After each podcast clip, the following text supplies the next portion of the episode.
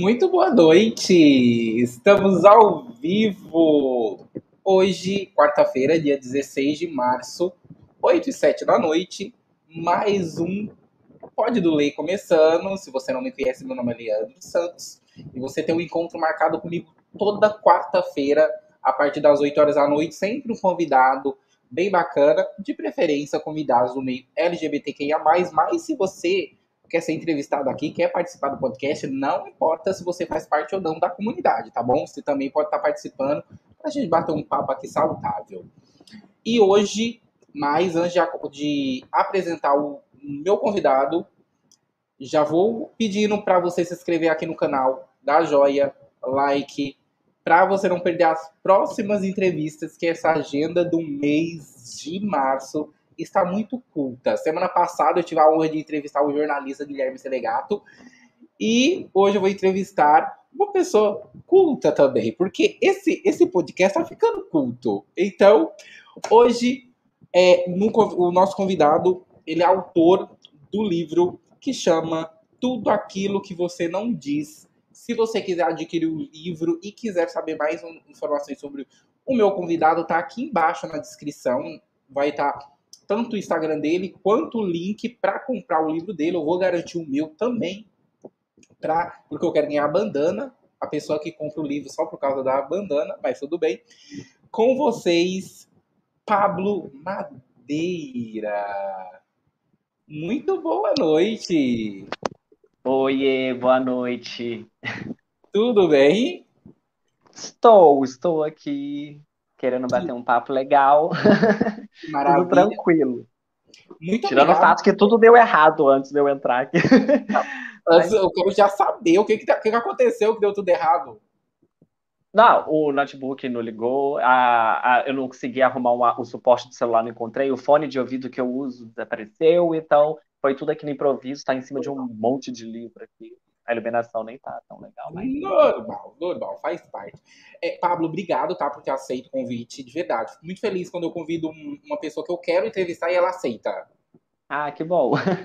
a gente, só, a gente só, só convida que a gente quer, é que a gente, que a gente não convida. verdade, verdade, verdade. E, Pablo, me conta uma, uma, uma coisa. Você é escritor. É bonito falar, eu, eu, falo, eu falo escritor, mas a gente fala autor, né? Tem diferença? Não, é tudo a mesma coisa, né? Ah, para mim é a mesma coisa. é porque geralmente autor é pessoal que escreve mais também peças de teatro, novelas, entende? Ah, tá. Aí meio que engloba nesse termo autor, entende? Mas eu acho que é tudo a mesma coisa no final. A ah. arte, o ofício da escrita vale é o mesmo. Gente, antes de eu começar, eu, é, eu vejo alguns comentários dos podcasts anteriores, o pessoal falando, nossa, mas ele nem, ele nem é, comentários que eu já li ele nem sabe informações sobre o convidado, ele nem pesquisa informações sobre o convidado. Gente, o podcast é um bate-papo exatamente para isso. Mesmo que eu saiba informação sobre o convidado, eu finjo que não sei e vou fazendo as perguntas. E eu já quero a caneca dele, que é de Harry Potter. É, eu, amo, amo, quero tatuar. Eu é, tenho. Eu tenho tem... aqui também, aqui, ó, um dementador com as relíquias. Ah, não sei se tá dando pra ver, mas tá em algum lugar. Tá dando pra ver. Então, eu não sei informações sobre o convidado, mesmo que eu saiba, eu tenho que fazer essas perguntas porque vai ficar gravado, depois vai ver Spotify, e é uma forma de todo mundo conhecer. Pablo, de onde você é? Sou de Minas Gerais, a cidade de Juiz de Fora. Juiz é mineiro. Você não tem sotaque. Sou, sou mineiro. Não tenho sotaque? É que bom. Porque é engraçado que quando eu vou, vou muito para ia muito, né, para Espírito Santo, minha família também mora em São Paulo. E quando eu vou lá, eles ficam falando assim que eu tenho mania de ficar falando uai e ué. Aí tudo é uai, uai, uai, ué, ué. Aí eles ficam falando que meu sotaque é muito carregado, mas eu não, não. Quando a gente mora no estado, na cidade, a gente não percebe, né? Só quando a gente tem uma cultura diferente, que aí o sotaque uhum. é. Mineiro fala uai mesmo? Ou é, ou é coisa de piada? Mas fala mesmo? É, fala. Eu falo muito ai, ué, eita. É igual é, quem é do Rio Grande do Sul, né? Fala tchê. Tchê, Nossa. guri, bar. É. é. E, Pablo, como que começou essa, é, é, essa, essa história de você querer escrever? Porque escrever... Eu tenho um livro escrito que tá Sete Chaves, aí num dia eu vou lançar. Vai sim. Não vou lançar. É meio 50 tons de cinza, mas voltado para o público LGBTQIA+, né? E, meu, é muito... Eu também. É muito difícil escrever.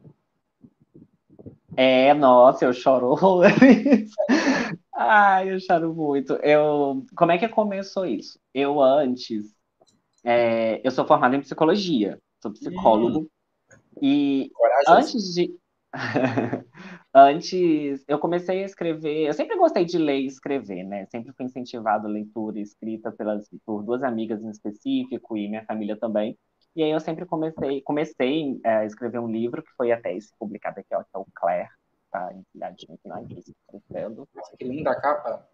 Isso, o Claire, porque ele tá embrulhado, sabe? Esse exemplar não é meu, não posso abrir.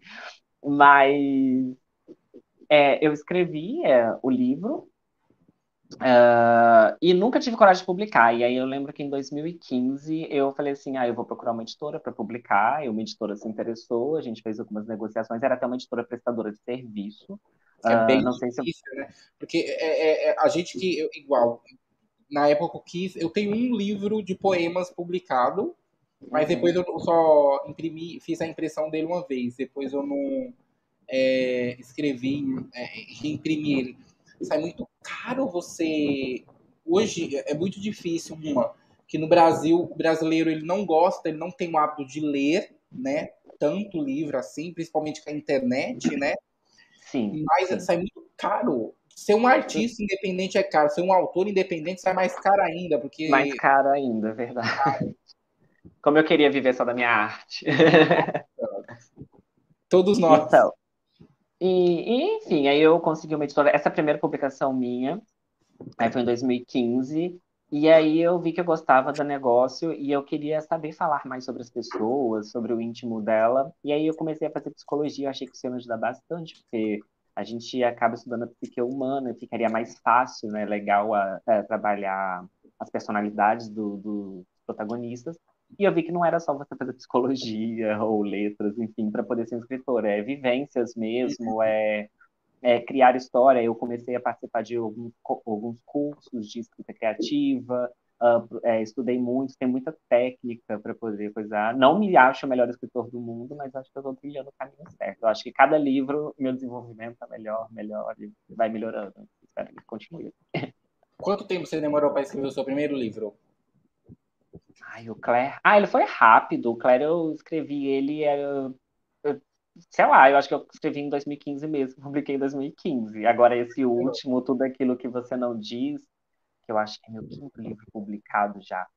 Ele, ele, nossa, ele demorou. Ele, eu chorei. Ele, na verdade, a primeira versão dele terminou de ser escrita em julho de 2020. E aí passou pela leitura de de autoras até do grande mercado editorial, né? Não sei se você já ouviu falar da Larissa Siriani, a Tami Luciano, são amigas minhas, elas leram um livro, né? Um, fizeram uma leitura crítica, um copydesk, né? Trabalharam e depois eu consegui ser agenciado também, hoje eu sou um autor agenciado pela agência Literação, e aí trabalhou de novo no livro. Conclusão, eu escrevi e reescrevi esse livro sete vezes. Caramba! Ai, chorei, chorava muito, porque eu sou muito chorão. Tudo me faz chorar, eu sou uma pessoa muito emotiva. Aí eu, nossa, porque eu, eu tava cansado, não aguentava mais. E é legal que eu achava que sempre depois, sempre pra mim tá ruim depois, né? Uh, eu até falo que quando lança, quando eu pego o livro impresso mesmo, eu nem leio, porque para mim vai estar tá ruim. sempre eu acho que tá ruim, eu acho que eu me cobro muito, sabe? E aí eu acho que isso mexe muito com o meu psicológico até. Então, eu não gosto desse processo de ficar revisando, reescrevendo o livro, não, porque quando eu termino a primeira versão, acho que tá maravilhoso, mas eu sei que não tá. E aí, quando eu vi que era sete vezes que eu fiz o negócio, eu assim, ai, meu Deus. Eu, falo, eu, eu sei disso. Qual, é, qual é o seu signo? Eu sou Ares. Ares. É, eu sou virginiano. Então, imagina como é um virginiano para escrever. E eu escrevi para dois portais, né? E é, quando você escreve, você faz aquilo, você acha que tá bom. Aí quando você publica exatamente aquilo que você falou, você não lê, você não se acha que vai dar uma bosta. Aí você, eu escrevo, publico, falo, nossa, porque eu publiquei? Agora já era, ai, não gostei, já era. Aí eu ia pensar, nossa, o editor vai me ligar e vai falar, nossa, tá horrível o seu texto. Porque você tem mesmo esse pensamento, né? Eu também me, me cobro muito. referente a isso. Sim, é autossabotagem o tempo inteiro, igual agora. O livro está em pré-venda e eu estou fazendo a última leitura já do livro, já diagramado, pronto para impressão. E toda hora eu fico falando assim, gente, eu preciso mudar isso. Eu acho que essa palavra não tá boa, não sei o quê. E aí meus amigos que já leram, as pessoas, as meninas da minha agência, falam comigo, olha, Pablo, não mexe, não mexe, porque tá certo, se você ficar mexendo, vai, vai, pode acontecer alguma coisa aí. eu, mas eu fico assim, com dor no coração, porque eu quero mudar um monte de coisa. Quer mudar? Fala, falta é, isso. Na verdade, na verdade, a, as coisas que eu quero mudar não é nem relativas à história, mas sentenças. Por exemplo, uma frase que eu acho que não encaixou bem, aí eu quero falar a mesma coisa, só que de forma escrita diferente, uhum. entende? E eu acho que é aí que é que é o, a autossabotagem entra, sabe? Porque na hora que eu escrevo. Aconteceu isso, eu fiz num trecho essa semana, falei com minha amiga. Tava assim, coloquei isso, só que agora eu acho que do jeito que tava, tava melhor. e aí eu parei de mexer, porque senão, né, já viu. Uma pergunta, a bandana tem a ver com algum livro? Sim, eu tenho até o um marcador do livro aqui, deixa eu mostrar. É, o livro ele teve a capa ilustrada pela KNS Design e a, o design de, de, gráfico do livro, o projeto gráfico foi feito pela Helena Dias. Como eu não tenho o livro, eu tenho os marcadores que eu vou mostrar. Uh, esse personagem é Eita, cadê? Aí eu falando Eita. É, esse daqui tem uma bandana, tá vendo? Que é o Dan. Uh, a bandana, ela não é assim um fator primordial para a história, mas ele é uma coisa de destaque para o texto. Então a gente, ela é amarela na história, mas vai acontecer uma, uma coisa que aí depois ela não vai ser mais amarela. Só que tem, tem, não, não vou falar da bandana, mas a bandana é legal. Gostaria de ver as pessoas com a bandana e o livro.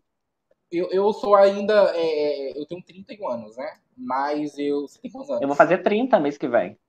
Então a gente está ali na mesma idade. Eu, eu sou do tipo que eu já tentei ler online, tá? Kindle, computador, uhum. baixar o livro, o e-book. Comigo não vai. Eu tenho que ter o livro em mão. Para mim, sem o livro, não parece que não vai, sabe? Isso acontecia bastante comigo uh, na questão de divulgação de trabalho, porque eu via muita gente com o formato e-book, né, o EPUB, Sim. funcionar na Amazon, livro digital, e eu não era um consumidor assíduo desse formato de literatura. Então eu falava, gente, como que eu vou divulgar se eu não, se eu não, se não é para mim, entendeu? É difícil, parece que você está fazendo uma coisa que não tem verdade. Sim. E aí eu também nunca fui acostumado a ler livro digital. Porém, no Natal, meu namorado ele me deu um Kindle de presente e aí eu acabei que eu baixei alguns livros de não ficção mesmo, para poder ler, assim, não era nem ficção, história, né? E aí funcionou comigo muito bem. Só que aí eu percebi que a livros de literatura em geral funciona mais comigo impresso. Porém, uhum. uh, livros para estudo ou não ficção, biografias, funcionam muito comigo no formato digital. E agora eu estou começando a ler livros também de literatura no formato digital, porque eu preciso que as pessoas me encontrem meu em formato digital. Então tem que ser Sim. que tá a linguagem do negócio. Mas se tivesse que escolher, eu escolheria o formato impresso, porque eu acho. Tudo aquilo que você não diz, vai ter o e-book, vai ter o digital? Vai, vai ter o digital. Vai ter o digital depois da pré-venda, quando acontecer o lançamento, aí vai começar o lançamento da versão digital do livro. Seu lançamento está previsto para quando? Ai, não sei te responder. A pré-venda, ela tem um prazo de 30 dias, né? E aí, ela, eu sei que ela começou no dia 25 de, do mês passado. Do mês passado? A gente tá em que, que dia que é hoje? hoje isso, começou no dia 25 de fevereiro, a pré-venda. E aí, uhum. como fevereiro tinha até 28 dias só, não sei se ela vai até dia 27 de março. Aí depois da pré-venda, os livros são impressos, vem para minha casa para poder autografar, mandar os marcadores, vem a bandana, vem tudo para ir tudo lindo. Caramba, que, que trabalho que dá, né? Ai, dá, mas é muito gratificante, eu gosto. Esse livro você está fazendo independente ou não? Tem a editora por trás? Tem, ele é publicado por uma editora, Contextual Editora. Tem uma ah, editora ah, por trás do livro também. Não, isso que, é, isso que é bom. Você tem um suporte por trás fica mais fácil. Sim, sim. Mas o livro foi tão trabalhado que quando chegou na editora já estava bem redondo. Assim, ah, já foi trabalhar bem... mais no projeto gráfico mesmo e uma última revisão fotográfica que fizeram, porque estrutura da história nem precisamos mexer, não. Você, você pensa em trabalhar outros livros ou você primeiro quer namorar esse, sua então, criança? Se dependesse da minha agente literária, eu já estava escrevendo outro livro desde novembro do ano passado. Caramba!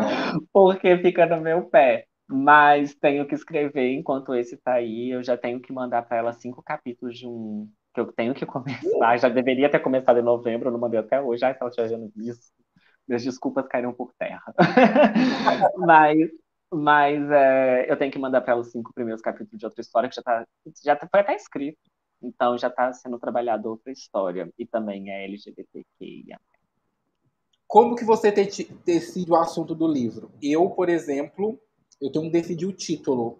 Porque é através do título que eu, que eu faço toda a história. Você é o contrário, porque tem autor que começa, que não te, faz título, faz toda a história primeiro para depois fazer o título, porque dizem que tem autor que dependendo do decorrer da história, porque a gente que cria, né, no caso tá ali, é, a gente decide, alguns decidem o título final no final do livro, quando já escreveu tudo e fala, não, é esse título. Então, uh, eu decido depois que a história está pronta. Só que esse livro ele já teve dois títulos antes de tudo aquilo que você não disse, e acabou que foram mudados depois. E eu lembro que o primeiro título era bem poético, e a, uma das leitoras, das pessoas que leram, falou assim: Pablo, você está escrevendo um livro para jovem, esse título, apesar de ter um sentido figurado, quem ler entenderia, uh, não era um título que iria atrair, mas eu adorava o primeiro título do livro. E muda, muda depois, mas eu sempre faço o título depois, que a história está escrita. É, é, o, o, o, livro que eu tenho chama Sexo Proibido. Eu mandei para a editora, a editora ali falou: Nossa, é muito pesado para a gente publicar ele. Sério? Eu... Publica no formato digital, porque eu acho que livros hots funcionam muito bem no formato digital. Eu vejo muitas autoras, é, tanto nacionais quanto internacionais, muitas amigas minhas publicam livros, né, né mais de 18 Mas 500 tons de cinza, 50 tons de cinza tá aí, bater o recorde ainda de vendas? Nossa, verdade. Foi uma loucura. Eu nunca li, nem assisti os filmes, mas eu sei Sério? que. Sério, nunca. Não, não sei, não sei se foi. Nunca foi falta de vontade também, mas acho que nunca aconteceu de, sei lá, alguém falar assim, ah, vamos ver, mas eu pegar e ver ou ler, eu nunca me interessei. No seu dia a dia, qual tipo de livro te, te atrai? Qual a literatura você lê? Você gosta mais de autoajuda, mais de história, mais de ficção, mais de aventura? Pelo Harry Potter, eu sei que você gosta bem de magia. Sim, olha, então, há alguns anos atrás eu adorava muito esses livros de ficção, de literatura fantástica, estilo Harry Potter, uh, Senhor dos Anéis, essas, essas distopias igual Jogos Vorazes, Divergente. Gosto muito ainda, porém, o tempo foi passando. E aí depois eu comecei a gostar muito de livro jovem adulto, que é o gênero que eu escrevo, o YA. Só que meu gênero literário preferido para leitura é terror e horror que é uma coisa que eu não, não tenho habilidade para escrever, não consigo escrever, não tento, não funciona comigo. Só livros mesmo, uh, romances e dramas LGBTs que funcionam. Caramba, mas isso vem Mas o que, eu, meu, o que eu consumo é terror. A maioria dos meus livros são livros de terror. Mas é algo que você fala que não, que não consegue ou você já tentou escrever e não saiu? Eu escrevi um. Ah, ele tá aqui. Eu escrevi um conto que foi publicado esse é de forma independente, que chama Devoção Maldita. Olha aqui, ó. Ele é de terror. Ele tem. Ele é pequenininho, ele tem 70 páginas. E eu escrevi porque eu participei de uma antologia, né? E aí eu tinha que escrever um conto de terror para antologia, e acabou a, a, o contrato com a editora e eu quis lançar de forma tanto independente na Amazon e, e uma versão independente impressa. Foi, eu acho que a única história de terror que funcionou comigo. E mesmo assim, não é sobrenatural, é uma coisa bem mais Massacre da Serra Elétrica, uma coisa bem mais gore, né? Mais sangrenta mesmo. Mais maldade humana, digamos. Eu não consigo colocar a coisa paranormal, eu tento. Ah, tá. É algo que você tem que ver, né? Saber. Sim, eu não consigo, não funciona. E eu sinto que não funciona, sabe? É quando eu vejo que o negócio não tá funcionando para mim, eu já tenho aquele né, feeling que eu acho que não vai funcionar. Porque se nem eu acredito naquilo que eu vou estar tá fazendo, né? Eu acho que é difícil as, as, pessoas comprarem a ideia daquilo também. Aí eu nem tento escrever terror. Consumo muito, né? As autoras nacionais, a Juliana Daglio, Marcia Zanini, tem bastante gente que eu leio que escreve o gênero que eu gosto bastante. Seu primeiro livro ele foi escrito em 2015. Foi e publicado em 2015. Uhum. 2015 para 2022. Ah, eu sou de humanas, não me faz. Sete anos. Sete anos. Você tinha 21 anos? Não, 22. Uh, 22 anos. 22 anos. É, ah, não sei, gente. Enfim, é. Então, né? Vamos, vamos direto Então. para vamos direto para a pergunta, né? É, é, quando você falou, porque pleno, a gente está em pleno século XXI. Se a gente for pensar Uhum. sete anos atrás, era o auge onde a internet estava muito, estava começando a bombar, né? Uhum. Quando você falou assim, não sei, eu quero ser autor, eu quero escrever livro. O pessoal falou, mano, ele é louco, ele acha que ele vai ficar rico se não escrever no livro. Porque a gente tem a mania de achar que autor. Quem é rico? J.K. Rowling, que fez Harry Potter, Aham. Né? Stephen King, Paulo isso aí. Coelho, né? E- eles conseguem ganhar dinheiro com a literatura, né? Autores, é, é, outros autores não. O que o pessoal falou? Na verdade, eu acho que aqui foi um efeito reboot, foi diferente, porque eu acho que as pessoas acham, acham que eu sou famoso. que eu, que, que, né? Porque pare- eu acho que é, é engraçado que o, o meu ciclo de amizade mesmo, pessoas que estão ao meu redor, não são leitores assíduos, né? Com exceção dessas duas amigas que sempre me motivaram. Mas a, eu- a minha- maioria dos meus amigos literários são todos da internet, são leitores, então as pessoas que estão próximas a mim, eles meio que glamorizam ser escritor, o que totalmente é o contrário, que a gente não é rico, não é famoso, não é isso. Não é isso que penso, entendeu? Mas agora, quando é algum leitor, eles sabem que eu sou pobre. Me conhece, sabe minha realidade, né? Ah, sabem, sabem. Nossa. É, minha forma... Eu sou formado em teatro, né? Também sou de humanas, né? Então. é, e quando a gente fa... na época, quando eu comecei mesmo a trabalhar com teatro, fui com, a partir dos meus 19 anos, que eu só vivia do teatro, e eu falo, hello, consegui viver de teatro, porque viver de teatro. Na verdade, viver é, é uma cultura, seja teatro, seja se- sendo escritor, no Brasil é muito difícil, e as pessoas meio que. Claro que hoje, que, que tipo assim, você ia na Render preencher o cadastro.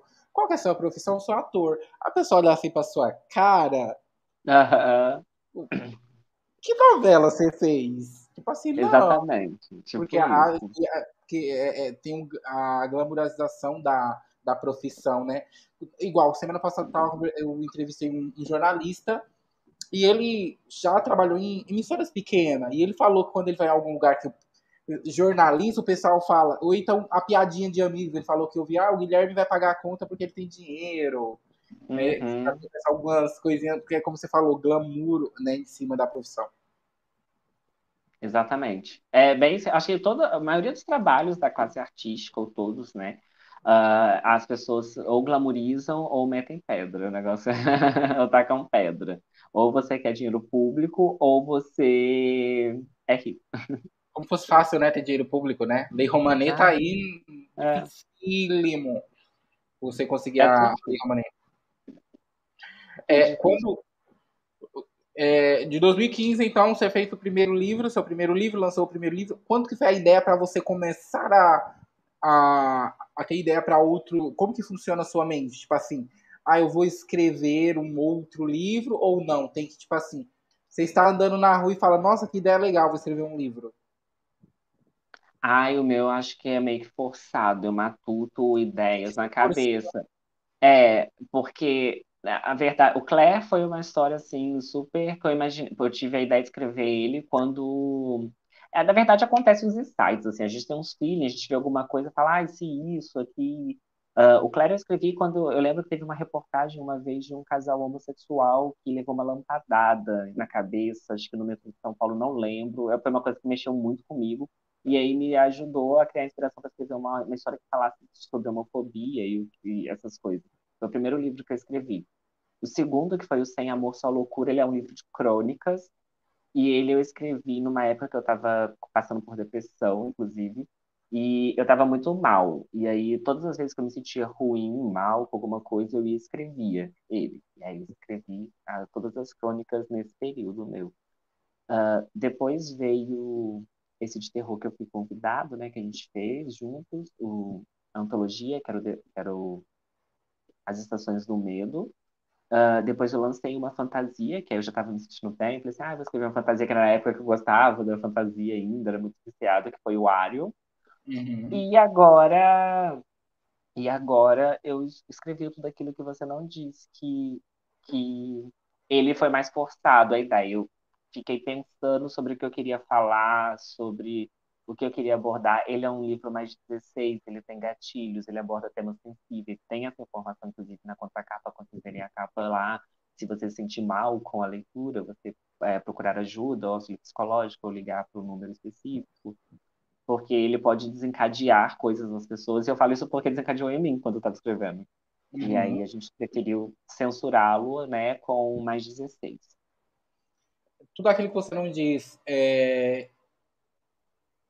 digamos assim, não tem, é, é, tem aquele livro é, que você acha mais fácil de escrever? Você acha que sendo forçado a escrever, a história sai mais rápida ou natural, como deixar livre, a história flui, mais, flui melhor?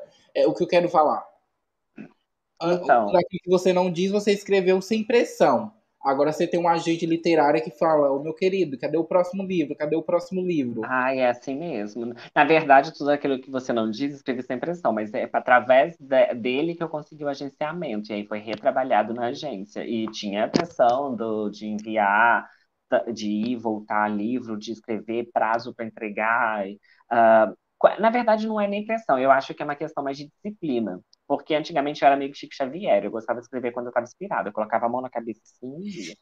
Hoje, hoje eu já penso numa história, já penso numa trama, já começo a buscar inspirações, vejo quais são os assuntos do momento, o que está se falando muito na mídia, o que, que as pessoas têm buscado muito no Google, para poder tentar linkar esses interesses do público com talvez alguma trama que eu consiga desenvolver. Então é mais disciplina, ele é mais, foi mais estruturado, eu sabia o que iria acontecer do início ao fim do livro. Os outros eu ia descobrindo enquanto eu escrevia. Eu acho que ir descobrindo enquanto você escreve é mais difícil, porque no meio do texto você acaba se perdendo, aí você não lembra o que pode ter acontecido, pode ter furo. E quando uhum. você já tem tudo programadinho, o que vai acontecer em cada capítulo, você já tem um norte, você já sabe para onde ir, o que, que você tem que escrever ali, o que, que vai acontecer depois. Então você já meio que. E isso para mim é difícil fazer, mas eu estou aprendendo. Ah, se minha gente tiver aqui, eu prometo que eu estou aprendendo. É, é, é, como que foi a criação dos personagens, tudo aquilo que você não diz? É, você pensou em cada personagem? Porque escrever personagem é, você como eu falei, minha formação é teatral, né? E você pensar em um personagem, porque não é só o personagem em si, é a característica do personagem. Ele vai ser loiro, ele vai ser gordo, ele vai ser magro, dependendo do livro, o livro descreve fulano de tal, é assim, assim, assado, gosta disso, disso, disso. E, e, e no decorrer do livro você não pode esquecer das características do personagem. É muito difícil isso. Imagina você escrever um personagem e no decorrer da história, aquele personagem tem que ter essa característica para não perder a história. Então, quando eu estava escrevendo, a Larissa Siriano me deu uma ideia que era fazer uma ficha de personagens no mural, assim, em frente ao meu computador. Aí o que, que eu fiz? Eu entrei no Google, pesquisei atores e atrizes que eu pensava que pareciam com mais ou menos a característica do personagem que eu queria, coloquei a imagem deles e escrevi uma ficha, o um nome, o que, que ele gostava de fazer, idade, tipo como se fosse uma ficha criminosa mesmo, tudo da vida da pessoa ali, dos personagens principais. Aí eu peguei 10 pessoas e taquei as 10 na parede. Toda vez que eu escrevia, eu olhava assim, ah, tá, essa pessoa tem que ser mais assim, porque ela gosta muito disso, então tem que falar mais sobre isso. Aí, pra mim, foi, não, foi, não foi tão difícil, porque eu tinha isso escancarado assim, na minha frente. Eu, realmente, literalmente, eu peguei uma cartolina, uh, juntei duas e fiz essa ficha e colei ali todo mundo na minha frente. Que legal! Que bacana! E conforme você ia escrevendo, você olhava Sim, eu olhava como que seria tal pessoa. Mas, eh, na verdade, não parece fisicamente com essas pessoas, mas são pessoas que me lembravam. Por exemplo, uh, uh, o Daniel do meu, do meu livro, o personagem Dan, ele me lembrava muito uma foto que eu já tinha visto do ator Chai Suede quando ele tinha uma bandana na cabeça. Se você colocar assim, Chai com bandana no Google, vai aparecer ele com uma bandana vermelha em frente, um espelho batendo uma foto assim, mas é uma coisa muito antiga. E aí eu peguei aquela foto, assim, que eu lembrei que eu tinha que ter um garoto com o cabelo mais ou menos igual do Shai naquela época, que usava bandana. E aí eu fui criando a, a coisa dele, porque ele é meio que atemporal, né? Porque hoje em dia as pessoas não usam bandana na cabeça, e você vê um garoto de 19 anos que gosta de rock mais das antigas, aí eu coloquei a bandana ali, mas tem motivo. Você acha que a literatura LGBT, digamos assim, a literatura LGBTQIA+, ela tem a tendência, é porque ela não é tão falada, ela não é tão conhecida, né? Eu creio que a, a, a, o livro que abriu as portas à literatura LGBTQIA+, não sei se você já leu, é O Terceiro Travesseiro. Foi assim, uhum. algo explosivo, que as, não sei se as pessoas compravam mais por curiosidade, por nunca ter lido, ou porque é, é, é por conta mesmo da história. Você acredita que a, a literatura LGBTQIA+, ela é desconhecida ainda? Porque tem livros LGBTQIA+, muito bom, não só falando como a gente falou, né, somente é, do erótico, mas em si. Então, eu acho que agora a gente está ganhando um certo espaço. Né? Eu falo certo espaço porque a gente vê que grandes casas editoriais estão investindo mais em publicações LGBT. Uh, ah, por exemplo, uh, o selo Galera, do grupo editorial Record, uh, o Se Liga Editorial da, da Tati Machado, então, tem, hoje em dia, parece que, ah, não ainda, não comparando aos livros héteros, né, vamos colocar assim, entre aspas, mas eu acho que está tendo uma certa visibilidade maior, até depois da, do que aconteceu na Bienal do Rio de 2019, né, da censura uhum. lá do, do prefeito, eu acho que veio se destacando um pouco mais. Eu acho que tem muito chão pela mente, para pela frente, até porque quando a gente pensa em LGBTQIA+, muitos dos livros são só o L e o G, às vezes o B, a gente tem uma variedade de siglas aí, com muitos autores que escrevem livros bons. Uh, o caso da Maria Freitas, uh, que aborda outras siglas, muitos autores, assim, que eu acho que ainda não tem um espaço que o L e o G, é, o L, o G e o B tá tendo. Mas eu acho que vai, vai mudar, tá melhorando. Acho que as pessoas estão começando a, a, a aceitar, gente, que tudo é livre, o amor é livre, as pessoas são livres para fazer o que querem da vida delas, entendeu? E, e a gente, o leitor que tem a cabeça aberta, a mente aberta, ele não está preocupado se o protagonista é gay ou não é. Ele quer uma boa história para ele poder ler. Você pretende continuar nessa vertente de vertente de LGBT, da literatura LGBTQIA+, ou você pretende fazer algo diferente? Ai, olha, eu- esses dias eu estava conversando com alguém, inclusive, que todos os meus livros não tem jeito, eu sempre coloco um gay. E mesmo assim, não precisa nem ser no personagem principal. No caso do Ari, o personagem principal foi uma menina, mas o melhor amigo era gay. É porque, como eu sou gay, eu, é, falar sobre o que eu sei e o que eu entendo, a minha vivência, é muito mais fácil para mim, entendeu? Porque eu tenho um lugar de voz ali, então eu sei o que eu passei, como é ser gay, entende? Uh, e, e eu tento escrever livros, assim, com personagens héteros, mas, obviamente, meus livros têm personagens héteros, mas geralmente o protagonismo sempre gay, porque eu acho que a gente tem que dominar o mundo. é, não, é, isso é verdade. Quando eu, quando eu fazia personagens héteros, era muito difícil, porque eu não tinha vivência. Então, imagina você tirar os três jeitos tirar a mão. Eu jamais ia conseguir. Eu acho que o bom escritor consegue. Eu não sei se eu sou bom a esse ponto, mas, tipo assim, eu fico pensando, uh, sei lá, se eu for escrever um romance hétero, que eu escreva um homem hétero, eu não sou um homem hétero, eu não sei como é um homem hétero olha para uma mulher, entende? Então, tipo, aí você vai escrever um homem hétero olhando para uma mulher e você acaba faz, falando uma coisa que pode ser mal interpretada, não do jeito que você quis, ou você não conseguir escrever aquilo. Então, eu prefiro escrever das minhas histórias gays, que eu acho que são mais legais. Melhor. E eu tava vendo esses dias que meus livros todos se passam no verão. Eu falei assim, gente, por que, que. É, eu falei assim, meus personagens sempre estão sentindo calor, tá suando, tão. E o novo que eu tô escrevendo quase pra agência é no verão também. Eu falei assim, gente, tem que tacar um inverno aí em todo mundo. É... Você acredita ou você pensa em transformar seu, seus livros é, a gente tem a Italita Rebouças, né, que é uma, uma, uma, autora que a maioria dos livros dela se torna série ou filme. Uhum. Você pensa nisso? Você acha que seria diferente? Tipo assim, meu, deve ser muito legal você ter um livro e de repente você transformar ele em filme e ali o personagem. Porque muda, né? A história totalmente, né? Porque aí seu personagem vai ter vida de verdade, né? Ali, não somente na imaginação, mas você vai estar tá vendo ele. Então, uh, o Tudo Aquilo que Você Não Diz, eu acho que ele é um livro que ficaria muito legal ali numa, numa minissérie, talvez de uns oito episódios ou, ou cinco ou quatro partes apenas. Eu acho que ele funcionaria bem num filme.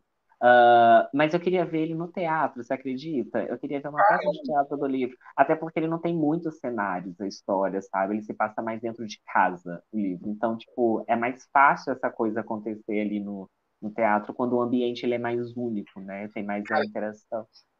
Eu estava é, procurando é, peças de teatro somente com dois personagens, né?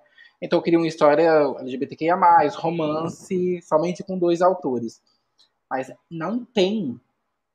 E os, as duas histórias que me cativaram foi tudo isso antes da pandemia, né? É, a uhum. pandemia uhum. acabou não fazendo mais nada. Quando eu encontrei a história, o autor falou: Olha, eu tenho uma história, só que essa história ele já tinha dado direito para um outro grupo fazer. Então, esse outro grupo, ele tinha que ver se ele ia fazer não a história, para ele me liberar a história. Aí começou a, a pandemia, eu perdi o contato do autor, aí pensa numa pessoa que ficou desesperada. Porque é muito difícil encontrar é, uma história de teatro, romance gay, com dois homens, porque no teatro ainda tem meio tabu, apesar que a maioria dos atores são viáveis, né? Principalmente no teatro, né? As coxinhas que eu diga. Então, Exatamente. É muito difícil achar peças de teatro com dois personagens LGBT. Nossa, demais. Então, é, no meu, no meu livro, um eu posso falar que é, o outro vocês vão ter que ler para descobrir. Mas, tipo, existem outros personagens, outros cenários, só que a grande parte do livro mesmo se passa na casa de um e na casa do outro, entende? Que as coisas acontecem, vocês vão ler isso aqui. Que maravilha. Ah, eu adoro essa história. Eu tô cansado de ler ela, mas eu amo. Tem, tem um livro, algum livro, é, é, é bem. Eu acho que principalmente quem, quem faz a história é muito difícil você escolher. Né? Ai, qual que é seu pra... qual que é seu livro favorito que você escreveu? Você tem isso ou não? Você acha que cada uma tem uma história? Na verdade, eu acho que sempre meu livro favorito é sempre o novo, o, o que eu escrevi. É, entendeu? Então, tipo assim, no momento, meu melhor livro é o Tudo Aquilo que Você Não Diz. Aí, quando eu escrever o outro, provavelmente vai ser o outro, sabe? Sempre é o, o, o próximo lançamento, ele sempre é o que eu mais gosto. E agora eu tô namorando muito esse livro. Eu quero tanto que as pessoas leiam. De, Nossa, eu falei coisas ali que eu queria tanto receber feedback. A Bienal vai. É, é, tem, a Bienal. Cada, cada estado tem sua Bienal, né? Uhum. A, a, a Bienal aí em Minas é quando? Então, geralmente, quando acontece, é porque vai, acho que muito de cidade, né? Tipo, de São ah. Paulo acontece na cidade de São Paulo, do Rio ali. Mas eu acho que aqui em Minas tem BH, mas é, BH para mim é longe. Por exemplo, para mim ir para o Rio de Janeiro é mais perto, porque daqui de onde eu moro, de carro é tipo três horas e meia, quatro horas no máximo. Para Belo Horizonte, umas seis, sete horas. Uau! Então, Você tá mais para é, mim. Eu sou, é, tô mais para o Rio aqui é, para o Rio Sudeste. Dizer, Isso, Rio de Janeiro e Espírito Santo são mais próximos para mim. Você já participou de alguma Bienal com seus livros ou ainda não? Você acredita que Bienal de São Paulo e Rio nunca? Já participei de feiras literárias, eventos literários, mas uma Bienal Internacional do Livro nunca. Nunca fui. Eu, eu quase fui. Ano passado teve, acho que liberou ano passado, no final do ano, foi até no final do ano. Foi. Mas não rolou para poder ir, porque eu ainda não estava me sentindo seguro para poder ir, não. Esse ano você pretende?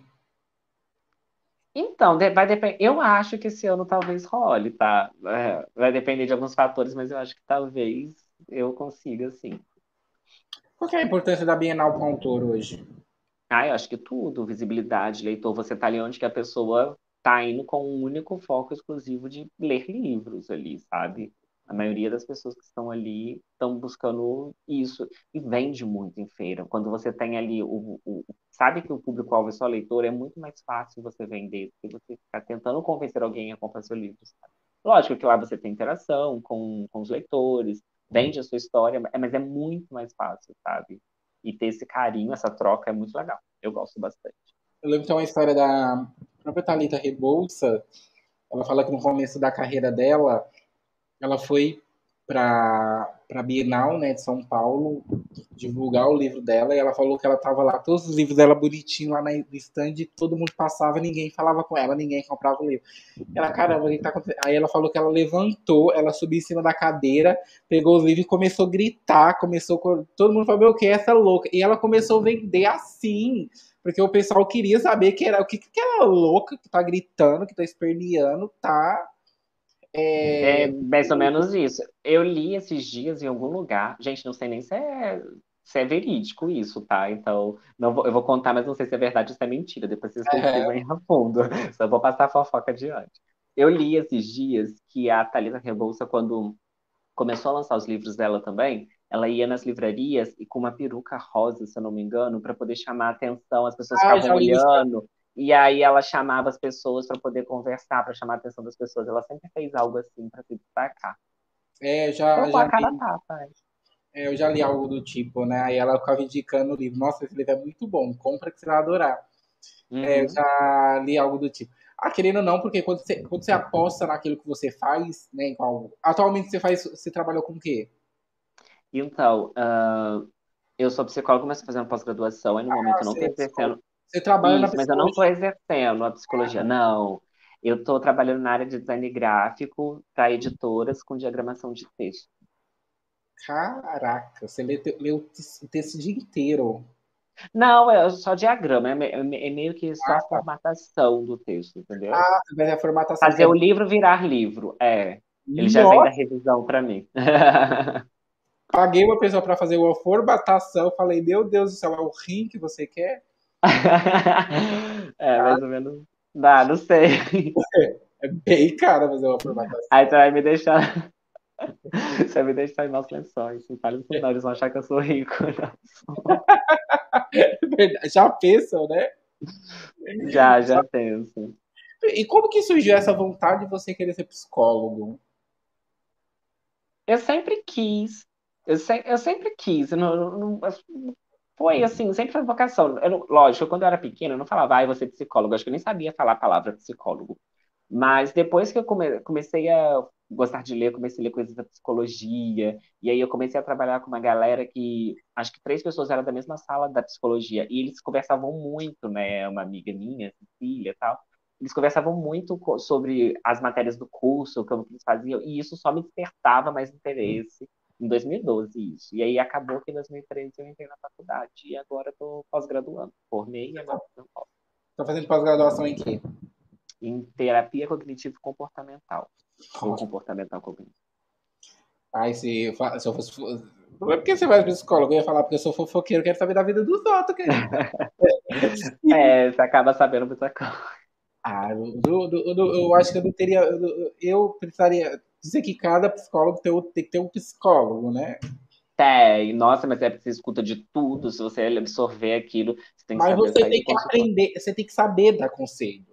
Porque eu pego um paciente e falo, ah, eu tô apanhando do meu marido. Eu ia falar, você é trouxa. Quando ele estiver dormindo, você esquenta a água, taca no ouvido dele, filho, nunca mais ele vai te bater. Esse seria o conselho que eu ia dar para os psicólogos. É, é, a gente, na verdade, a gente nem dá o conselho, a gente faz a pessoa ter aquele insight para ela mesma descobrir a solução, entendeu? Então a gente dá uns empurrãozinhos ali, mas quem tem que. Mas quem tem que fazer no final das contas, porque geralmente uma pessoa que procura o psicólogo, na maioria dos casos, já sabe qual é o problema dela.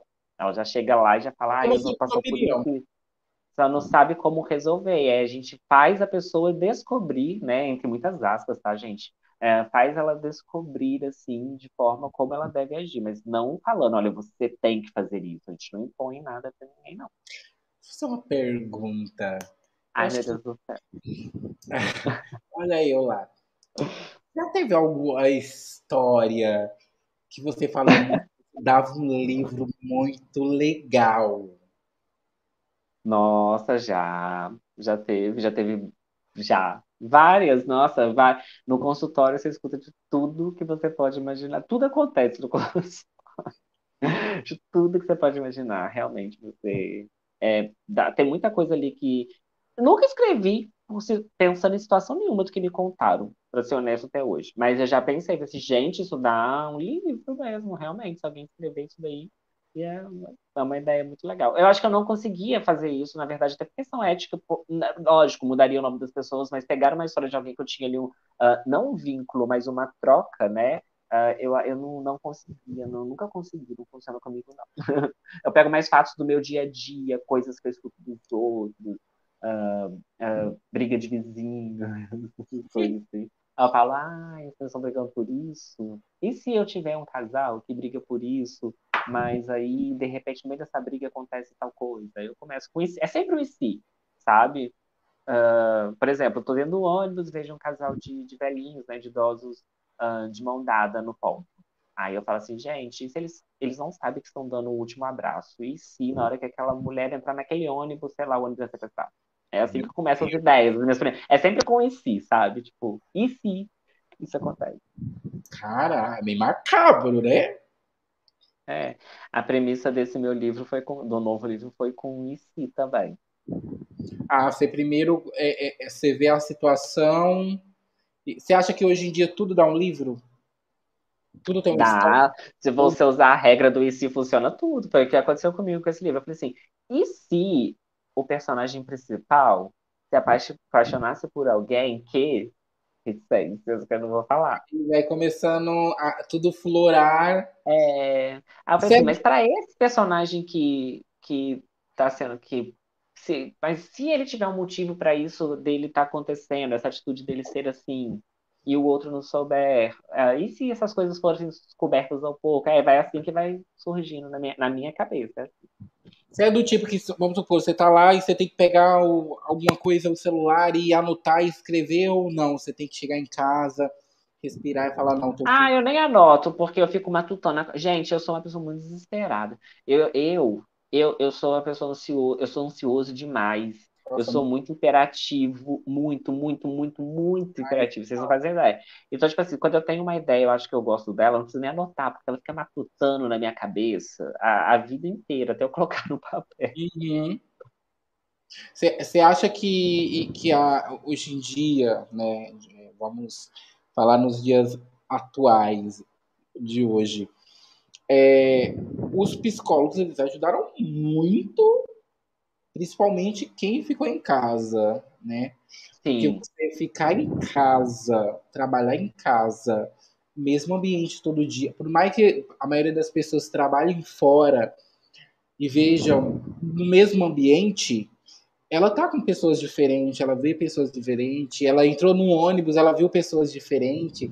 E quando você tá na sua casa, é só aquilo.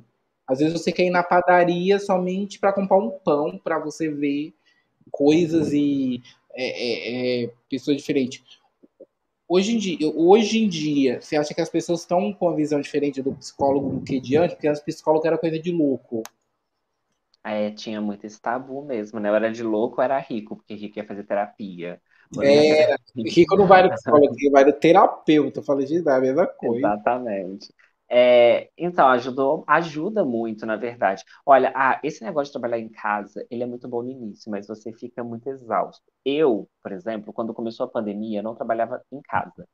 E aí eu fiquei um ano e meio trabalhando. Então, tipo assim, eu saía de casa, via o pessoal do meu trabalho, a gente conversava. Eu, durante a pandemia inteira eu tive que trabalhar. Era uma necessidade e é meu trabalho, eu tinha que sair daqui. Uh, o meu namorado, desde quando começou a pandemia, ele trabalha em casa, entende? E ah. aí eu passei a trabalhar em casa em julho do ano passado. E eu já me sinto exausto, é cansativo, nossa, isso ferra muito a cabeça. E a, os seus horários, eles começam a mudar também. Tipo, no início você começa a fazer tudo direitinho, almoça no horário certo, e depois parece que o trabalho vai te consumindo. Aí você, quando você está almoçando três horas da tarde, você acordou, pegou no trabalho 8 da manhã, mas está tomando café 11. É umas coisas bem bizarras. Eu acho que o psicólogo ajuda muito, sim, porque eu acho que ficar preso em casa foi uma foi difícil para todo mundo, né? O... E trabalhar é, um office, né? Mas muita gente fala que delícia você trabalha em casa, mas eu falo isso. Ah, tem suas vantagens, mas é realmente muito é, é, é muito você se auto sabota muito. Eu acho que é muito exaustivo. Eu me sinto muito exausto de trabalhar em casa. Sabe? Então, tipo, o que, que eu faço todo dia? Eu caminho aqui, eu saio. Todo dia não, mentira. Mas de praticamente quase todo dia, eu saio aqui no condomínio, dou uma volta, às vezes eu pego bicicleta, vou até algum lugar, para não ficar só aqui, aqui, aqui, aqui. Comecei a fazer algumas coisas assim para poder quebrar um pouco de ficar dentro da casa, trancado, porque eu não aguento mais. É, é, é bem, é, eu trabalho o dia inteiro na frente do computador, né? Então, você ver novos ares, novas uhum. pessoas, ajuda muito, até mesmo igual. Eu sou, eu sou gestor de mídias sociais. Então, uhum. minha criatividade ela tem sempre que estar aflorada. Imagina você ter que ter o criativo dentro de casa 24 horas, todos os dias, o tempo todo. Você não né? cria. Eu, eu, eu falei que na pandemia eu parei de gostar de ler, eu não sabia mais. Na verdade, eu falei que eu não sabia ler mais. Muito eu não conseguia eu não ah. conseguia pegar livro para ler, porque, tipo assim, tudo para mim que, eu, que era hábitos que eu amava, tipo, tava super me cansando. Eu fiquei, tipo assim, quase praticamente o ano passado inteiro. Se eu li dois livros, foi muito. Tipo, e eu lia 50, é, era uma, eu achei muito estranho. Agora que eu comecei a voltar mais o ritmo da leitura. Mas eu falei assim, gente, será que eu esqueci como ler? Nem sei mais o que é ler na vida. A gente comecei a perder o prazer por de um monte de coisas que eu gostava e você nem tem inspiração também, né? Você só fica em casa, só vejo parede, tem um é, é, tem um livro bem um, uma série um filme na Netflix eu esqueci o nome qualquer coisa depois eu te falo. Sei até bem se já assistiu você pode ter assistido que é o livro de um autor é uma autora super famosa conhecida que ela vai para visitar a irmã dela num, em uma outra cidade porque a irmã dela tá passando por um problema e a irmã dela é professora só que nas horas vagas a irmã dela é Kangirl Aí a irmã dela é assassinada, é, é, um, dos fãs louco mata a, uhum. a irmã dela e ela começa a ter um caso com o vizinho que é policial, a irmã dela, que é autora. A irmã morreu, aí ela, como ela tá se envolvendo com o policial, ela quer ficar descobrindo quem matou a irmã dela. Só que o policial fala: chega, eu sou o policial, você não é. Aí ela fala: ah, mas em Nova York eu já fiz isso, já fiz aquilo e ela ajuda é, a descobrir o paradeiro da pessoa que matou a irmã dela, né? Quem matou a irmã uhum. dela. Porque os, filmes, os livros dela é de. Como que fala? Não é de ficção, é de investigação criminal. Você uhum. acredita, você como autor, você acredita que isso pode acontecer? Porque o autor, quando ele. É como você falou, você precisa de inspiração para ter história, né? Então, para uhum. você é fácil escrever um livro LGBTQIA com um personagem gay, porque você é gay, então é mais fácil para você. Ou você acha que não? Tipo, vamos por, vai escrever uma história policial, você só conseguiria, conseguiria fazer uma história policial que você fosse policial? Ah, não, não. Então, a gente tem que pesquisas, né, gente? Pesquisas, Google tá aí, todo mundo tem acesso ao Google hoje em dia, né? Eu acho que é a mesma coisa quando muita gente fala assim, ó, esse é um drama psicológico, vou escrever um livro que fala muito sobre depressão, às vezes a pessoa teve, é, sabe o que ela tá falando. A gente tem que tomar muito cuidado com as informações que a gente coloca ali, que podem ser equivocadas ou distorcidas de determinadas profissões. É lógico que no livro de ficção, nem tudo é levado a pé na letra, porque isso é uma ficção, né? Então, um livro de investigação, por exemplo, é, você consegue inventar coisas muito mais fáceis. Agora, quando você fala, por exemplo, de uma doença mental num livro, ou uma doença, é uma psicopatologia, enfim, uh, dependendo de como é seu livro é feito, uh, o público que vai abranger e o que, que você quer passar daquilo, uh, você tem que pesquisar um pouquinho para poder saber o que você está falando. Eu acho que é, passa mais veracidade, né? Quanto uhum. mais próximo da verdade que você é de alguma coisa ali e coloca na sua história, acho que mais fácil as pessoas acreditarem naquilo, entende? Uh, isso acontece muito com os livros do Rafael Montes. Nossa, ele escreve muito bem. Ele escreve os negócios de um jeito que eu falo assim, cara, esse cara que matou todo mundo, na verdade, o Rafael. E ele só escreve as histórias. porque é, foi ele que matou, porque ele passa de um jeito que você acredita muito. Ele tem muita. Ó, Dan Brown, livros do Dan Brown mesmo, do Código da Vinci, ele pega fatos históricos com fatos de ficção, mistura e embaralha a cabeça de todo mundo. E aí você lê, você não sabe se aquilo é verdade, se é mentira, né? Os, é, o que é o autor do Código da Vinci, o certo. É, ele faz umas coisas assim que ele mistura uma realidade com a ficção de um jeito assim que é tão verdadeiro que você acredita em tudo, mas não é tudo ali que é verdade. Então tem que tomar gosto, cuidado. Gosto de polêmica, né? Hum.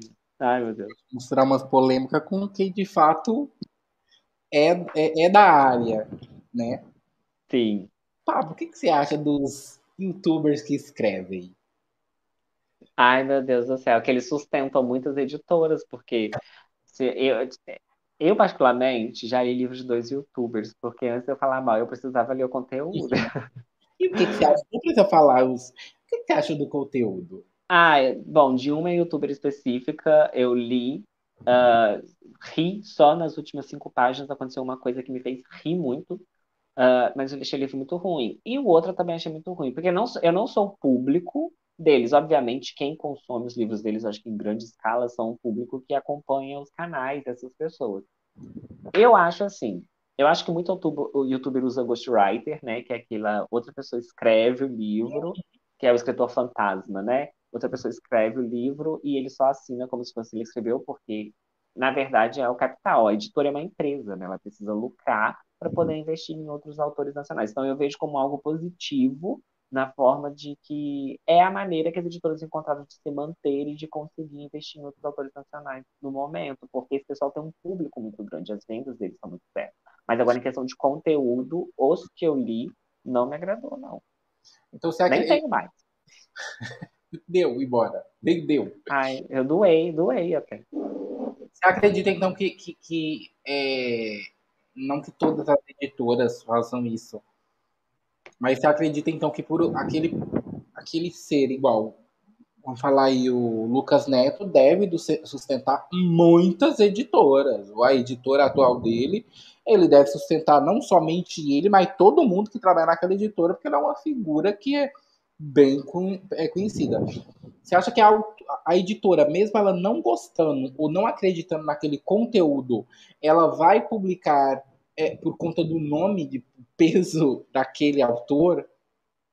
Ai, agora tá polêmica, né? Então, eu vou falar o que eu acho.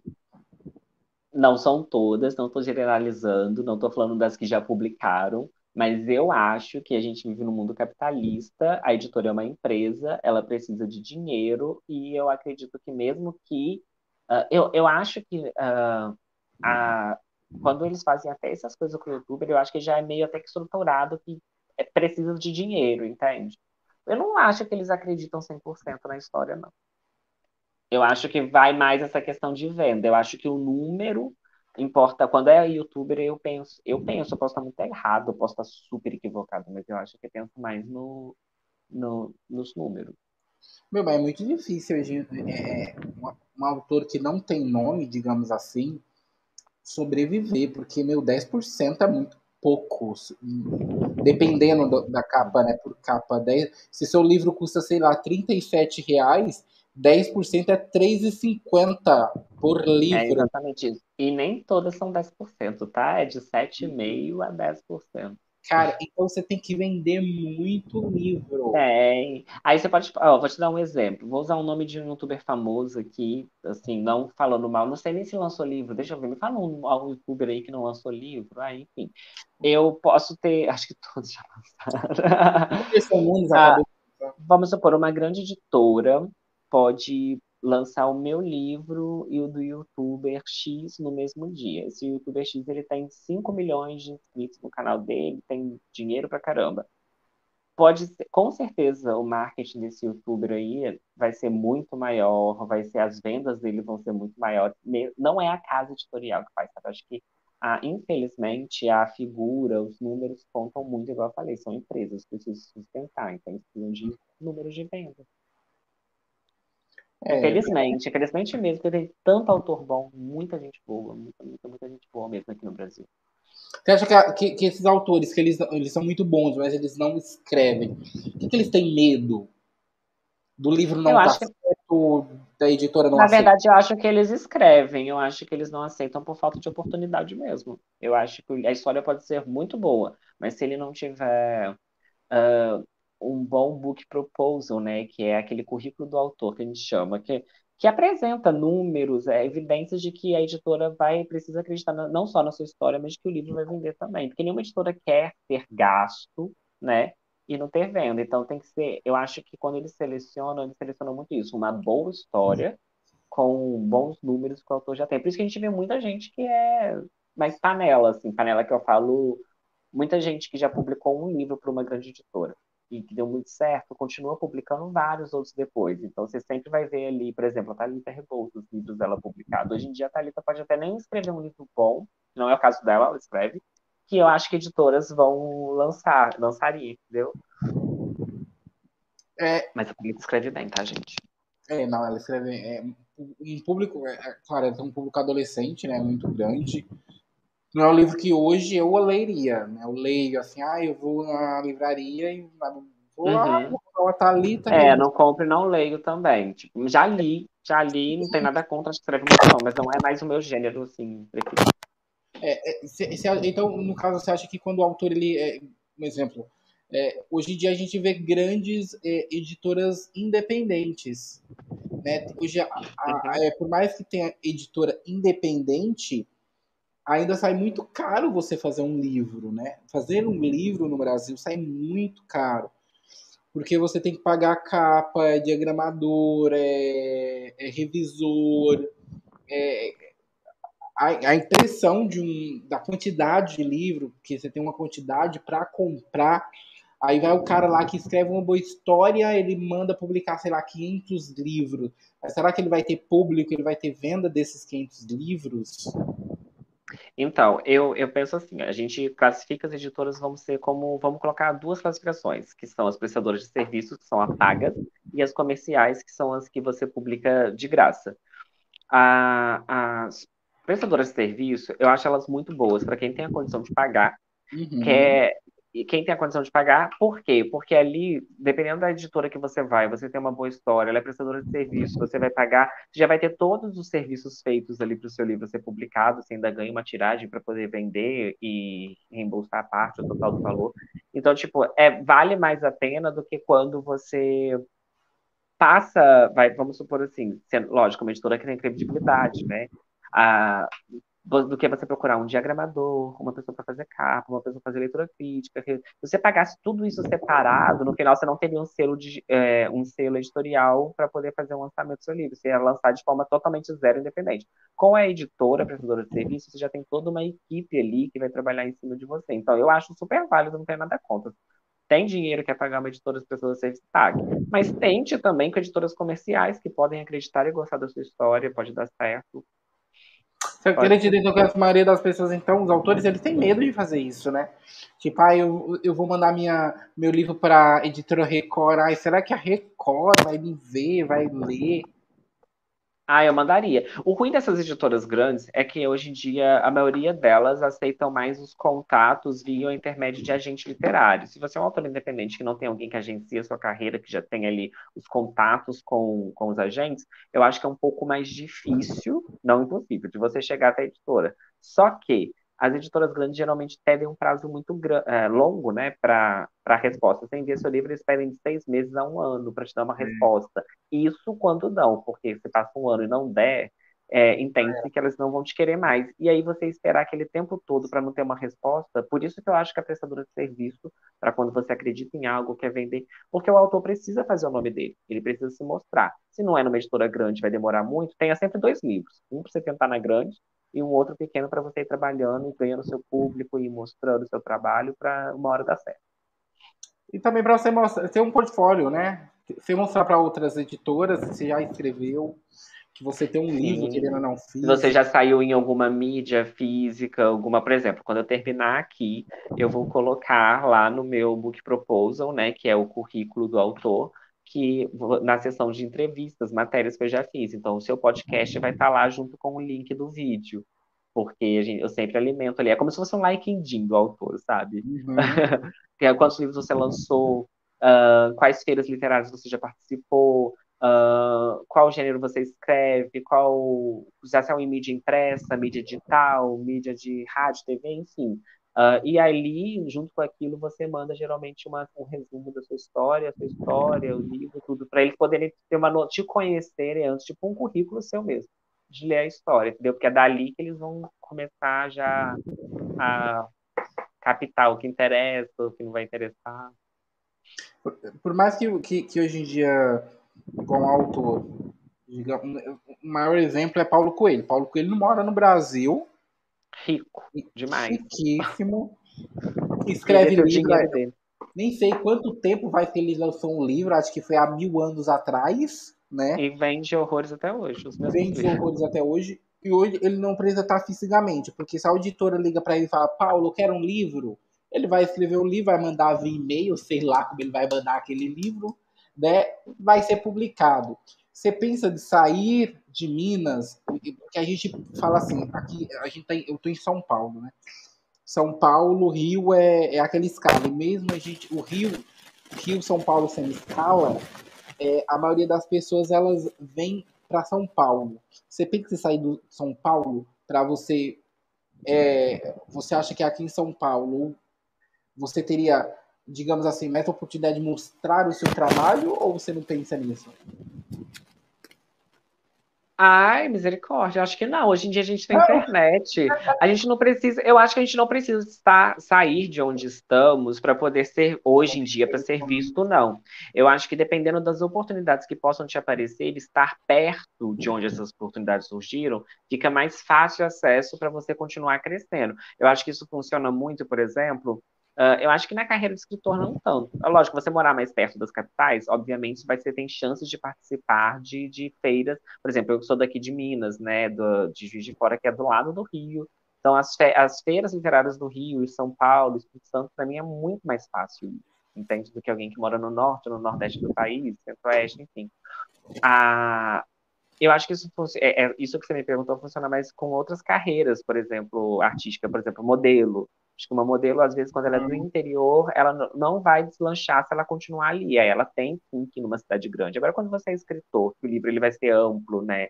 Em plataformas digitais que é do Brasil inteiro, ou talvez distribuído na livraria do Brasil inteiro, você não precisa estar nessas grandes cidades para coisar. Mas acho que. Porque, até porque é a facilidade de você comparecer nesses eventos, né? Você pode pegar um ônibus, um avião, talvez, não sei, às vezes a editora paga para você ir. Então, acho que para ser escritor, você... meu Deus, que a cadeira quebrou. Ah, para ser, ser escritor, não eu acho, eu acho que não precisa. Não. É, eu também acho que não. É, é igual eu trabalho com, com, internet, né? Eu posso morar em qualquer país do mundo que eu vou continuar com meus clientes. A única diferença é o fuso horário, né? Mas eu vou continuar com os mesmos clientes, eu vou continuar fazendo a mesma coisa. E dependendo da moeda, do local que eu for, que vai mudar, né? Mas é, eu acho que. Você com seu computador, o seu notebook, os seus HD externos, você já tem tudo Eita. ali para. Voltando ao seu até livro. Hum. Não, pode concluir. Não, é até para ser psicólogo. Hoje em dia tem atendimento online. Exatamente, é verdade. Tem um amigo que ele faz online. Ai, tem um Para que eu vou pagar um consultório se eu posso atender online? Exatamente, é exatamente isso. Tantos psicólogos fecharam eu tenho uma, uma amiga que ela é nutricionista, que ela ganhou muito mais dinheiro na pandemia do que, porque antigamente ela tinha consultório, ela tinha que pagar. É recepcionista, é luz, é água. É...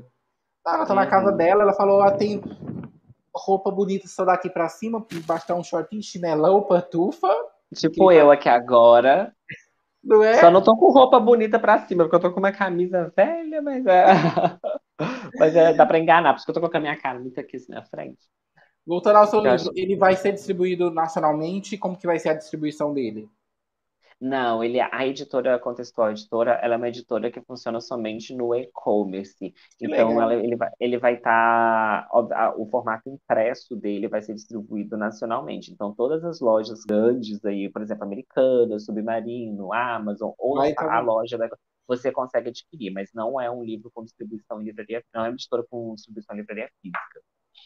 É que legal. É, é, é legal, né? Porque, tipo, a, a, editora não precisa, como uma grande editora, ter vários livros impressos, distribuir aí Saraiva, Cultura, é, Leitura, que tem Sim. que imprimir vários livros e às vezes aquele livro fica lá por anos parado. São coisas muito e são muito caras para uma editora também, né? Você ter o seu livro ali, você tem que ter um distribuidor, pagar a distribuidora para para distribuir seu livro no país, depois você vai ter que ter nota fiscal de todas as livrarias, é, vai e volta de livro, depois de três meses eles devolvem, depois eles pegam de...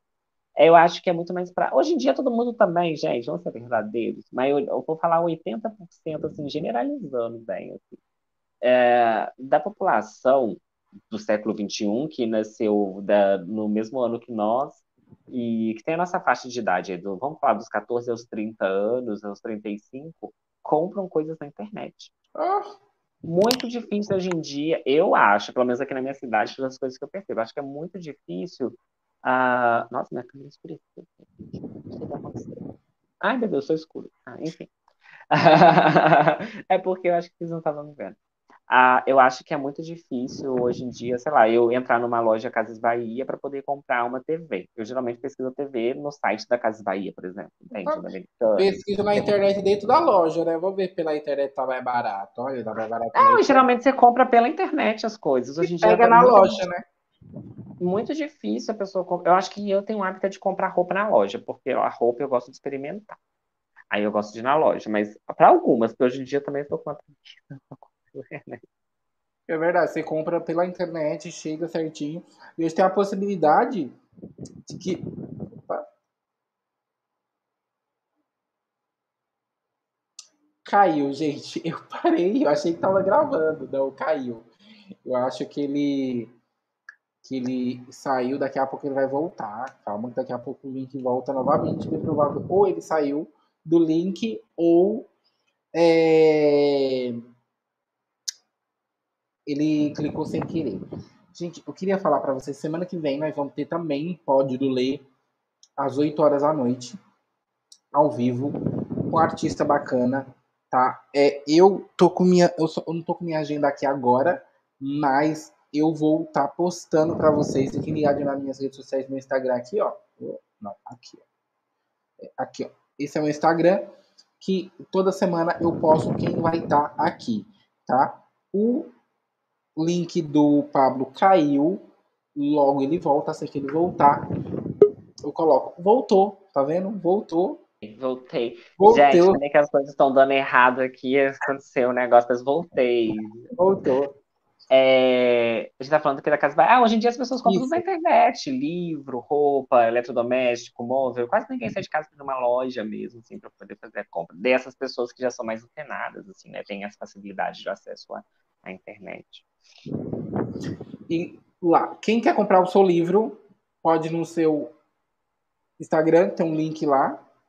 Tem, tem um link lá. O livro, gente, ele tá com brindes, ah, inclusive a bandana e frete grátis para qualquer região que, que tem correios, né? Que tenha correios aqui no Brasil, ou que você possa fazer retirada lá na, na sede dos correios. Ah, o valor do livro está sendo 40 reais, frete grátis, ah, marcadores, a bandana, cheio de brindes lá, uma vai básica. Como você conseguiu frete grátis, cara? Ah, nem é- fala. sai muito caro o frete. Aham, aham. Chorei. Não, mas não era, já era uma proposta, assim, sabe? Porque hoje em dia livro é caro. Se a gente vai comprar Então, um é livro, é tudo acima de R$ 34,90, 40 reais, 50 reais e mais Eu já frete. comprei livro que. É, exatamente. Eu paguei tipo 15 reais, um, é, 30 reais um livro e 15 reais no frete. Tipo. Então, é, nesse caso do meu, o frete é grátis somente durante a pré-venda, ou seja, depois a pré-venda cai e não tem a bandana mais. Ou seja, a bandana, o frete grátis e os marcadores junto com o livro autografado é somente durante o período de pré-venda. Então comprem lá, ajudem eu, leiam meu livro. Gente, eu fico muito feliz. Ajuda, ajudem, ajudem. Ajudem, ajudem o escritor, o escritor nacional aqui, implorando para vocês leiam, me dê uma oportunidade. Então, o livro do Pablo, ele, o link ele tá aqui embaixo na descrição, para quem está vendo a gente agora ou para quem vai assistir depois. E no Spotify a mesma coisa. Vai estar o link na descrição aqui do, do podcast para você, para quem está ouvindo. E também pode ir lá no autor Pablo Madeira, Pablo com B-L-O só, não é com dois B, não é, É. com dois L's. Pablo Escreveram mesmo. já errado seu nome? Já, já escreveram. Nossa, várias vezes. Pior que quando, quando é por telefone, essas pessoas nunca entendem Pablo. Elas entendem Fábio, entendem tudo, menos Pablo. É muito... Acontece com você, porque comigo eu falo meu nome para os outros, os outros, quê? Fábio? Meu nome é Leandro, me chamam de Leonardo. Não.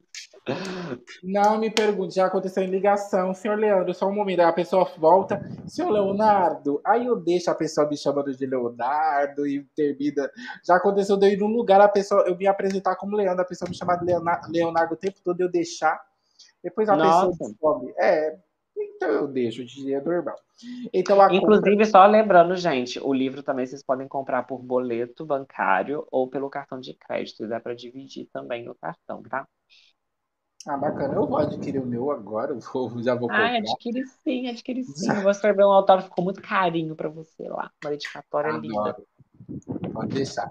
É, Pablo, eu queria agradecer por participar, Uhum. por a gente estar aqui conversando, você falar um pouquinho da sua história, falar do livro. É, quando a gente faz algo e a gente quer falar para o mundo, a gente fala com um carinho tão grande, né? A gente percebe o quanto você gosta disso e o quanto você ama isso. Sim, muito, gosto muito, amo escrever. Queria, quisera eu viver só da escrita, ficar só em casa, com meu cafezinho, meu computador escrevendo histórias. Pessoal, amo, amo Em escrever. breve, em breve, tenho Em certeza breve. disso. Amém. Vou adquirir o seu livro, sim, com certeza. Vou ler, né? É, Eu gosto Isso, venha me falar depois o que, que você achou, se você gostou, se não tiver gostado, pode falar também. Não guardo mágoas, guardo nomes, tô brincando. pode chegar e me falar. Eu sou bem aberto a críticas. Não, pode deixar. Muito, muito, muito, muito obrigado. Le- A pré-venda vai até quando? O pessoal fica sabendo? Ah, então, começou dia 25 do mês passado, eu acho que... Vamos colocar até dia 25 desse mês. Bacana. Então, gente, adquira. Pablo, obrigado mesmo de coração. Eu que tá? agradeço, brigadão. Qualquer coisa, tem lá no Instagram, pode me chamar, a gente vai conversando. Para quem assistiu aqui, muito obrigado. Para quem vai ouvir depois também, dá joinha, dá like, se inscreve no canal. E semana que vem a gente tá de volta. E até semana que vem.